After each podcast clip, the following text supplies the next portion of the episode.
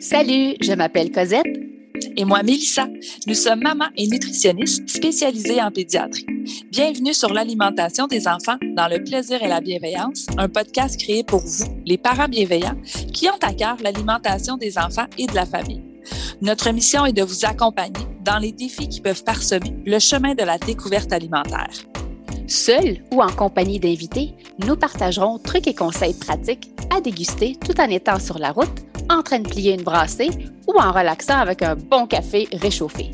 Avec nous, vous comprendrez le pourquoi du comment pour vous donner ou redonner confiance en vos approches parfaitement imparfaites pour permettre à vos enfants de devenir des mangeurs heureux, compétents, curieux, intuitifs et bien dans leur corps, une bouchée à la fois, dans le plaisir et la bienveillance. Bonne écoute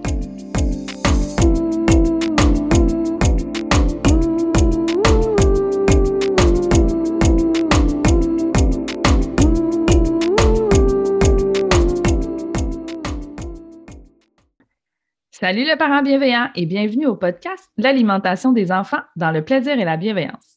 Vous avez l'option de nous entendre sur votre plateforme d'écoute préférée ou même de nous voir sur la chaîne YouTube Les nutritionnistes en pédiatrie. Salut Cosette! Allô Melissa, comment vas-tu? Ça va bien toi? Super! Aujourd'hui, ce qu'on a planifié, euh, c'est le premier épisode d'une série de quatre pour vous accompagner dans l'alimentation familiale durant la saison estivale. Mais juste avant, on aimerait ça, Mélissa et moi, prendre un petit peu de votre temps pour vous remercier. Donc, tous ceux qui ont pris le temps de nous laisser une note ou un commentaire euh, sur un ou plusieurs des épisodes de Balado qu'ils ont écoutés, merci tellement du fond du cœur. Ça nous touche énormément. Le temps que vous prenez pour euh, manifester votre, euh, votre enthousiasme, votre accueil face à ce Balado qui est notre bébé à Mélissa et moi. on est contente vraiment que ça réponde à, un besoin. Euh, on est à la fin de la saison 1. Euh, donc, ce geste simple et rapide compte beaucoup pour nous et ça permet aux autres parents de nous découvrir, de faire connaître le podcast et de les aider dans l'alimentation familiale. Alors, pour ceux qui le désirent, euh, qui veulent nous encourager, allez mettre une note, un petit commentaire sur un épisode qui vous a plu ou peut-être aller découvrir ce que vous avez peut-être pas eu le temps encore d'écouter. Et si le cœur vous en dit, vous pouvez me partager certains épisodes que vous pensez pourrait peut-être aider des amis, euh, des connaissances. Alors, merci, merci encore une fois. Euh, ça me touche énormément, Mélissa moi. vraiment, un gros merci. Puis je le disais plutôt à Cosette, nous, c'est notre, c'est notre paye à nous, vos petits commentaires, vos petites étoiles. Puis même si c'est pas nécessairement public, on reçoit aussi vos commentaires, des fois en message privé, là, c'est vraiment, euh, ça vient remplir notre, notre cœur de maman et de nutritionniste aussi. Puis ça nous donne aussi toujours la motivation de poursuivre parce qu'on voit qu'on, répond vraiment à un, besoin. Là, merci, merci, merci, merci. Puis en effet, si vous avez un petit deux minutes pour nous envoyer des petits commentaires, ça nous fait toujours euh, vraiment beaucoup, beaucoup de bien. Alors, l'épisode aujourd'hui, le premier de la série 4, on va aborder l'horaire, la structure et la découverte alimentaire en saison estivale. Je pense pas qu'on est les seuls hein, lorsqu'on dit euh, la phrase qui revient le plus souvent Maman, j'ai faim 75 000 fois dans la même journée qu'est-ce qu'on fait? Est-ce qu'on répond à toutes les demandes durant l'été? Est-ce qu'on garde un horaire? Est-ce qu'on garde le même horaire durant l'été? Est-ce que l'horaire, les structures sont importantes? Je pense que vous allez me voir venir. Oui, l'horaire et la structure sont importantes chez les enfants et peu importe leur âge, c'est sécurisant pour un enfant de savoir qu'il y a une certaine structure euh, au courant de sa journée. Par contre, ça va être différent euh, si votre enfant il était à l'école et là, on est vraiment à l'extérieur d'un cadre scolaire. Donc, ça se peut que l'heure va changer, l'heure du déjeuner, l'heure de la collation, l'heure du dîner. Mm-hmm. Ça se peut que ça change, surtout si votre coco ne fréquente pas les camps de jour puis qu'il reste avec vous à la maison, si vous faites du télétravail, s'il se fait garder par les grands-parents, s'il y a une gardienne à la maison. Donc, lorsque les enfants sont à la maison, ne fréquentent pas de camp de jour, donc ils n'ont pas un horaire donc, auquel il faut vraiment euh, se fier parce qu'il faut qu'ils sortent de la maison vite, vite, vite.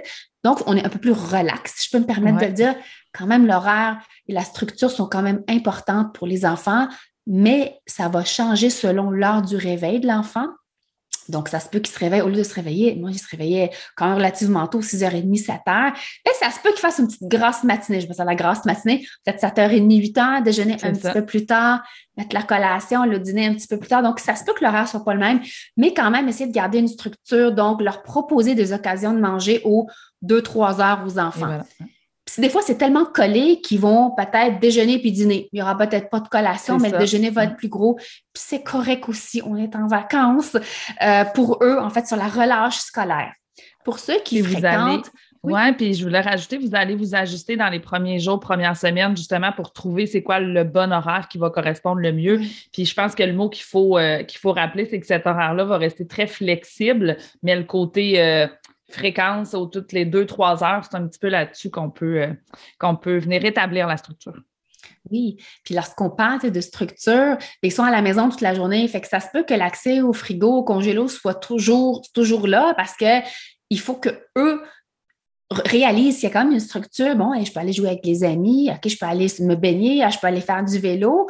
Donc, revoir un peu leur horaire avec eux, qu'est-ce qu'ils planifient dans la journée pour pas que ça soit la seule activité aller piger dans le frigo. C'est correct, ça se peut qu'il y ait des journées qu'il pleut, il n'y a un peu rien à faire, l'accès est beaucoup plus présent, beaucoup plus là, puis c'est correct mais on veut aussi qu'ils bougent, qu'ils se dégourdissent, qu'ils en profitent du beau temps. On est caressé par le soleil, là, ça n'arrive pas à l'année longue ici au Québec.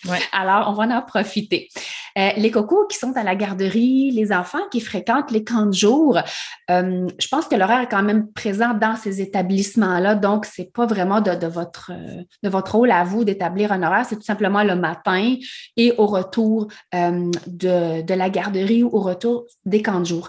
Quand ils reviennent des camps de jour, les enfants, moi, si je me fie à mes cocos, ils ont énormément faim. Donc, la collation, elle est beaucoup plus grosse, je peux me permettre de le dire, beaucoup, elle a besoin d'être beaucoup plus soutenante parce qu'ils ont bougé toute la journée. Ils sont pas assis en train d'apprendre, ils sont en train de bouger euh, au courant de la journée. Donc, ça se peut que la collation ait vraiment l'air d'un repas lorsqu'ils reviennent euh, du camp de jour, vos cocos, et euh, qu'ils peuvent pas attendre pour le souper, même s'il est une heure juste après leur arrivée, ça se peut qu'ils aient réellement faim, vos enfants. Et ce qui a traîné dans la boîte à lunch au canjo, ben, peut-être ils n'ont pas le goût de la finir, puis ils ont le goût d'autres choses d'un peu plus frais. Fait attendez-vous à ça. Moi, ce que je faisais, là, je disais, oh mon Dieu, ils ils sont pas parlables quand ils revenaient. Fait que je m'assurais d'avoir vraiment, c'était souvent la même chose. J'avais un gros plat, puis la moitié c'était des crudités, l'autre moitié c'était des fruits, puis il y avait une trempette, puis des craquelins, puis je le sortais. Elle était toujours préparée à l'avance la veille. Fait que je la mettais sur la table, il arrivait, il mangeait ce qu'il avait envie, puis là, il était capable de patienter pour le souper. Euh, donc, ça permet d'avoir la bonne humeur à l'heure de repas. Ils sont capables au moins de parler de leur journée lorsqu'ils ont le bedon qui ne crie pas famine. Ouais. Ça, c'est quelque chose à ajuster.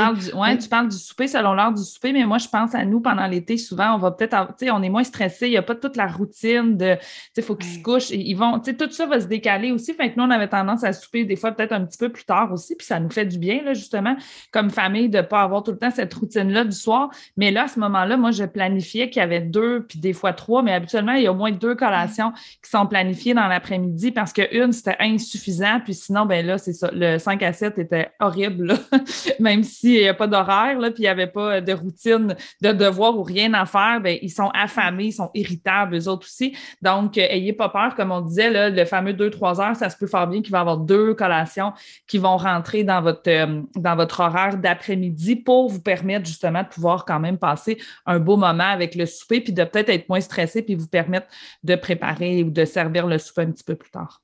Oui. Puis pendant qu'on est en train de jaser quand même horaire, on va ouvrir une parenthèse. Quand vous, vous êtes en vacances, parce que là, on a jasé, bon, euh, oui, les enfants oh sont en saison estivale, ils sont en vacances, mais nous, ça se peut également qu'on travaille, mais lorsqu'on est en vacances, nous, les parents, euh, ça se peut qu'on prenne la route des fois. Tu sais, on va faire, euh, je sais pas, moi, faire aller à Québec, aller n'importe où. Bref, des fois, le, trajet en auto peut être long, puis on peut oublier de planifier un moment pour manger. Donc, vraiment, s'il y a quelque chose à retenir lorsqu'on est avec des jeunes enfants, même des enfants, tu sais, moi, le mien, il y a, 9 ans, le plus jeune, j'ai besoin de planifier qu'au bout de deux heures, il faut arrêter parce qu'ils vont avoir faim.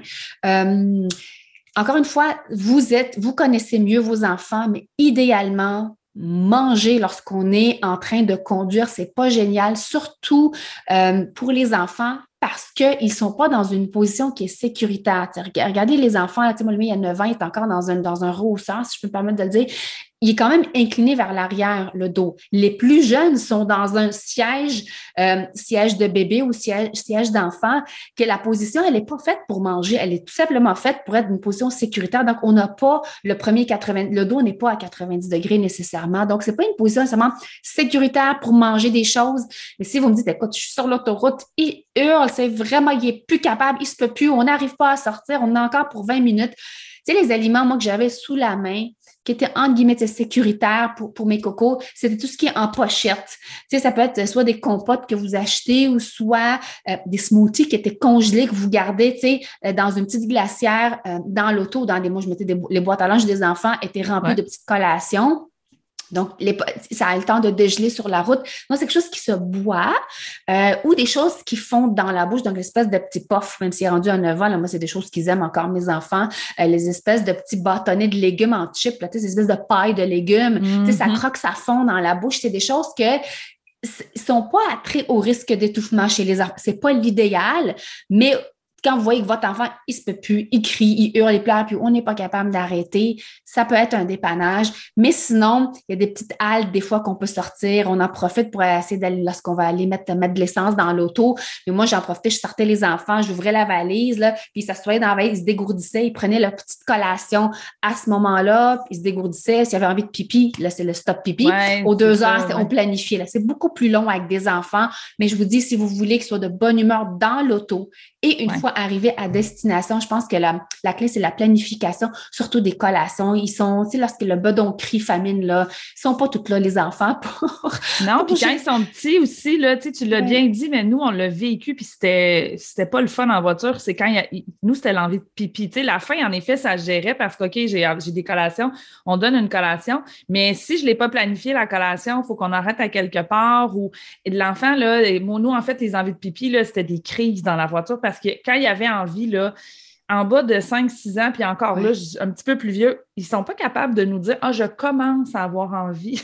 c'est quand ils ont envie, c'est là maintenant. Ben là, maintenant, je peux pas nécessairement m'arrêter. Tu sais, moi, c'est deux petites filles en plus, là, fait qu'on peut pas t'arrêter sur le bord de la route. Je pense qu'on a traîné le petit pot dans l'auto jusqu'à l'année dernière à peu près parce qu'on s'est tellement fait avoir souvent. Puis euh, là, maintenant, c'est garde, on le planifie, on va arrêter ici. Avant là, que tout le monde, là, ça fait euh, une heure et demie, deux heures qu'on est parti, ben on va on va prendre une petite pause au lieu. Mais maintenant, sont plus grandes, sont capables de nous dire ben là, je vais, tu sais, je commence à avoir envie on a plus le temps de se préparer, mais ils ont 10 ans. Fait qu'on a vécu beaucoup de. C'est la même chose avec les collations, tu sais, de le prévoir. Fait, OK, on fait notre arrêt pipi, on va en profiter, on se dégourdit un petit peu les jambes. 5-10 minutes dans votre trajet, là, ça permet de garder euh, la connexion familiale puis peut-être d'éviter certaines, certaines chicanes familiales dans la voiture sais, les idées de collation qu'on peut traîner, si vous voulez pas les acheter, les choses qu'on peut traîner. Moi, j'amenais toujours la boîte à lunch des enfants, puis j'avais toujours des choses, soit congelées qui dégelaient dans l'auto. Ben exemple, des boules d'énergie, des bartendes que j'avais, des galettes. J'avais des smoothies congelés qui dégelaient. Encore une fois, c'est selon la durée de, du trajet. Euh, j'achetais également des barreaux fixes, sans nommer la marque. Je pense que les gens les reconnaissent. On les connaît. Des barreaux fixes. Et eh oui. Euh, j'amenais aussi des crudités avec des petites trempettes à côté. Euh, puis ce que les enfants aiment beaucoup, beaucoup, j'ai comme une espèce de plateau. Ça, on achète ça au Dollarama. c'est dans la section des outils. C'est comme plein de petits compartiments. C'est transparent. Fait que je mettais euh, plein de petites choses. Puis oui, il y avait euh, des petites Smarties. Des fois, j'avais des Cheerios. J'avais... Mais c'est des choses que, idéalement, on arrêtait. Il en profitait parce qu'il y, y, avait beaucoup de choses qui sont rondes.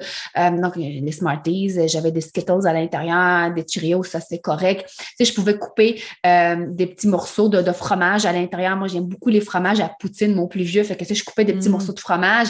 Mais on s'entend, les choses euh, qui doivent rester froides sont celles que je priorise à manger en premier. Puis les autres aliments, plus secs, si je peux me permettre de le dire, ça peut se manger en dernier. Mais tu sais, c'est vraiment de la planification, euh, je crois. Qui est idéal, mais tu sais, j'ai toujours un petit plateau de crudité avec une, petite trempette que tout le monde partageait. Euh, on avait aussi des petits, des petits craquelins, des petits craquelins, des faux ketchup, des faux fromages. Fait que ça, c'est quand même facile à manger sur la route et ça demande pas nécessairement de grosses manipulations. J'aime beaucoup amener des fruits. Donc, moi, les, fruits qui passaient beaucoup, ben, mon plus vieux, moi, c'est la banane, c'est facile. On coupe, euh, on, donne à l'enfant. Euh, moi, mon plus jeune, c'est croquer dans des choses, c'est beaucoup difficile. Fait que je devais toujours me traîner un couteau avec moi. Euh, même si c'est une clémentine, euh, ça, c'est facile. On, on, épluche, on, on donne à l'enfant. Moi, j'ai coupé en deux encore parce que c'était difficile côté mastication. Fait que je coupais en deux la pomme. Il fallait qu'elle soit tranchée, la pomme, parce qu'il ne pouvait pas croquer. Puis là, mon plus vieux a des broches. Fait que moi, les deux, il faut que je coupe. Ils ne peuvent pas croquer dans les choses. Fait qu'on on traîne toujours un petit couteau. Je traîne souvent le petit couteau de Ikea. Je ne sais pas si vous, vous le connaissez. C'est un petit couteau. Il n'est pas trop gros. Puis en plus, il y a un protège-lame qui rentre dedans. Fait que moi, c'est celui-là que je traîne toujours sur moi, euh, sur la route. Mais juste attention, quand vous faites des activités, ça se peut que vous fassiez confisquer votre couteau. oui. Ben, euh, parce que moi, je la traînais partout, puis à un moment donné, on est allé, je ne sais plus c'est où, puis tu sais, le monsieur a comme fait de là, c'est parce que vous avez un couteau. Je fais, ah, ben oui, c'est vrai, j'ai comme pas pensé. Fait que des fois, juste le laisser dans l'auto si vous allez dans des endroits où ils vont fouiller votre boîte à lunch. Clairement. Ou avant, les petits couteaux de plastique, tu sais, les couteaux de plastique sont quand même coupants. Mais tu sais, je prierise, c'est moins le plastique, plus quelque chose que je peux traîner. Fait que oui, puis sinon, oui, euh, ça serait peut-être une bonne d'avoir un petit couteau de plastique qui coupe quand même. Que nous, ça nous est déjà arrivé, c'est pour ça que je l'ai dit. Ben, j'avais fait, ben oui, c'est vrai, voyons donc un couteau. Euh, mais c'est ça, c'était pour. Euh, parce qu'on traîne la boîte à lunch partout pour être sûr qu'on n'aura pas de crise d'irritabilité parce qu'il y a quelqu'un qui a trop faim puis finalement n'est pas capable d'apprécier la vue. Euh, tu sais, nous, on, planifie des activités, puis quand l'enfant a faim parce qu'on a mal planifié nos collations, ben vos, vacances vont aussi être un petit peu l'enfer parce que vous allez être tout content de lui montrer, puis lui, il, est zéro ouvert à regarder ce que ah vous voulez montrer, il a faim. Là. Fait que c'est pour ça que c'est hyper important pour avoir des, des, vacances aussi où l'enfant va pouvoir en, profiter, mais vous aussi. Oui. Ça, c'est sans diaboliser tout ce que vous allez pouvoir acheter dans des petits restos minutes. Là. Ben non, au, euh, au, service à l'auto. Allez-y selon vos envies, selon ce que vous avez le goût de découvrir, une nouvelle place qui a sorti des nouveaux smoothies, des nouveaux muffins. Allez-y, c'est dans la découverte selon le budget également. Donc, vraiment, ça, c'est, on ne diabolise pas, on y va selon le budget, selon leur, votre planification euh, des vacances, mais c'est vraiment, je pense, de préparer les enfants. Là, on a l'école, vraiment, parce qu'ils vont voir, tu sais, mettons, passer la bannière d'une certaine certains restos. Oui, mais j'ai le goût de ça. Mais ben là, on te rappelle, on a peut-être en revenant, on va arrêter, mais juste planifier. C'est pour ne pas décevoir les enfants. Fait qu'on met vraiment les attentes de l'avant. Qui dit été aussi, euh, dit moment propice pour la découverte des aliments. C'est quoi une des plaintes les plus fréquentes chez les parents? Mon enfant bout de les légumes, il n'aime pas les légumes. OK, on s'entend. C'est l'été, on profite de la saison pour mettre beaucoup de couleurs dans les assiettes des enfants, des produits locaux aussi, euh, puis les produits qu'on peut aller cueillir. Tu sais, l'autocueillette de fruits, là, ça, c'est le moment idéal. C'est un, sans attente, sans pression. On est là, c'est une activité. On n'est pas là pour manger. Donc, l'enfant regarde, pose des questions, comment ça pousse. Il peut toucher, il peut goûter, il peut cracher même dans le champ. Mais c'est vraiment des moments propices durant les activités comme ça estivales, quand tout le monde est en vacances. On ne s'attend pas à ce qu'il mange, on s'attend à ce qu'il cueille, qu'il mette dans le petit panier, qu'il traîne son petit panier. Donc, c'est vraiment des beaux moments euh, pour mettre beaucoup de couleurs, pour exposer les enfants à des fruits, des légumes euh, qu'on voit peut-être pas nécessairement à, l'extérieur de la saison euh, de l'été. On peut aussi aller visiter les fruiteries, les marchés à l'extérieur si on ne veut pas aller les cueillir nécessairement, mais c'est là où on voit, on sent euh, l'odeur euh, des fruits surtout. donc, c'est vraiment dans le plaisir que les enfants peuvent nous réserver de belles surprises. oui, puis on est en dehors du repas. Oui. Oui, on est en dehors du repas, là, donc c'est là qu'il n'y a pas d'attente. C'est là que ça peut diminuer beaucoup le stress. Puis comme moi, en fait, là, c'est arrivé plein de fois qu'à partir de l'été, là, nous, quand les marchés rouvrent, on commence, euh, c'est une visite à toutes les semaines, on va au marché. Puis quand j'amenais mes filles, justement, ils étaient contentes parce qu'on achète toujours des beignes au marché où on va, mais ils ramassaient aussi des fruits. Là. Tu sais, oh maman, je vais avoir des framboises, je vais avoir des mûres. Puis moi, j'achetais un casseau de mûres à l'épicerie, là. Ben, je l'achetais, même s'il n'en voulait pas, là, mais les mûres du marché, on revenait dans l'auto, euh, puis des fois, ils les avaient mangés avant même qu'on soit, euh, qu'on soit revenu ou ils les avaient mangés à même au marché. Là. Euh, donc, tu sais, puis rendu là, moi, le but, c'est pas Ah, yes, ils aiment les murs, je vais commencer à en acheter à toutes les semaines. Non, pas nécessairement, mais cette fois-là, ils l'ont découvert, ils ont eu du plaisir. Puis comme j'expliquais, c'est zéro attente de notre part. Fait que même vous, vous allez voir, souvent, votre attitude est comme plus détendu, puis c'est pas pour oh ok check euh, maintenant il mange des framboises. Non mais il, peut-être qu'il en voudra pas à d'autres occasions mais cette fois-là il a vécu une belle expérience que tu sais euh, laissez-vous surprendre par vos enfants justement en les emmenant dans ces endroits-là. Puis hey, garde ça tu qu'on essaye? Y a-tu quelque chose? Puis euh, vous allez être agréablement surpris là souvent. Ils sont bien contents. Puis les petits fruits sont beaux là. Ils sont tu sais c'est rouge c'est fait que, ça donne le goût aussi de les essayer. Peut-être quand il va l'avoir dans la bouche il va faire ok non finalement j'aime pas ça. Mais on voit qu'il a envie, là. Il, il a envie de le découvrir, il le trouve beau. Puis souvent, ben, il est meilleur aussi quand il est en saison puis quand il est local versus euh, la fraise au mois de janvier. Fait qu'il y a peut-être plus de chances qu'il va vivre une expérience positive aussi à ce moment-là. Tellement. Puis il y a aussi le contenant dans lequel ils sont vendus. C'est versus, c'est souvent ce qu'on voit, c'est une espèce de petit ah contenant en, plastique transparent. Puis un petit casseau, c'est l'espèce de petit panier. Oui. Puis, oui. Puis si tu regardes quand c'est frais, tu sais, mettons, on a du qui est framboise bon, du Québec. Là, tu vois, ben, les grosseurs des framboises sont pas pareilles. Fait que, tu sais, ça les intrigue, c'est pas pareil. Puis dites-vous, ça se peut qu'ils aient des mauvaises surprises en bouche parce que la texture, tu sais, il n'y en a pas une qui va être de la même texture, de la même côté sucré, côté surette. Fait que ça se peut gros, puis soit surpris, puis qu'il choisisse peut-être les plus grosses, les plus petites, puis moi, les framboises, là, il fait des chapeaux sur les doigts. Fait qu'à chaque oui, c'est ça, j'en allais dire. Ils vont jouer, ils vont se les mettre sur le bout des doigts. Nous, on faisait un jeu avec nos bleuets pendant l'été, quand souvent c'était notre dessert, là, à la fin du, à la fin du repas. Puis là, on prenait un bleuet, puis on se regardait, puis il fallait deviner s'il était sucré ou s'il était surette, justement, ah. dans la façon de le manger. Fait que, tu sais, on essayait d'avoir nos poker face, là, pour pas que ça paraisse trop. Des fois, j'avais mes filles qui là, tu fais Ah, il est surette. Elle fait Non, il était sucré. Tu es toute fière d'eux. Mais tout ça, c'est juste pour euh, qu'ils comprennent en même temps que, hey, quand j'en prends un, c'est une surprise à chaque fois. Je ne le sais pas, il va être sucré. Mais ils n'ont pas peur, on le fait dans le jeu. Donc, euh, c'est vraiment, c'est ça. C'est plein de belles occasions euh, de venir découvrir. Puis, en effet, que vos enfants profitez-en. Nous, c'est là qu'on en mange plus. Le reste de l'année, des bleuets, j'en achète pas nécessairement. On a tout le côté congelé, mais frais, c'est rare que j'en achète. Ils sont pas, sont pas, sont pas bons puis ils coûtent cher. Mais en été, c'est ça, ça goûte, ça, goûte vraiment bon. Fait que c'est vraiment un beau moment pour que les enfants aussi puissent les découvrir.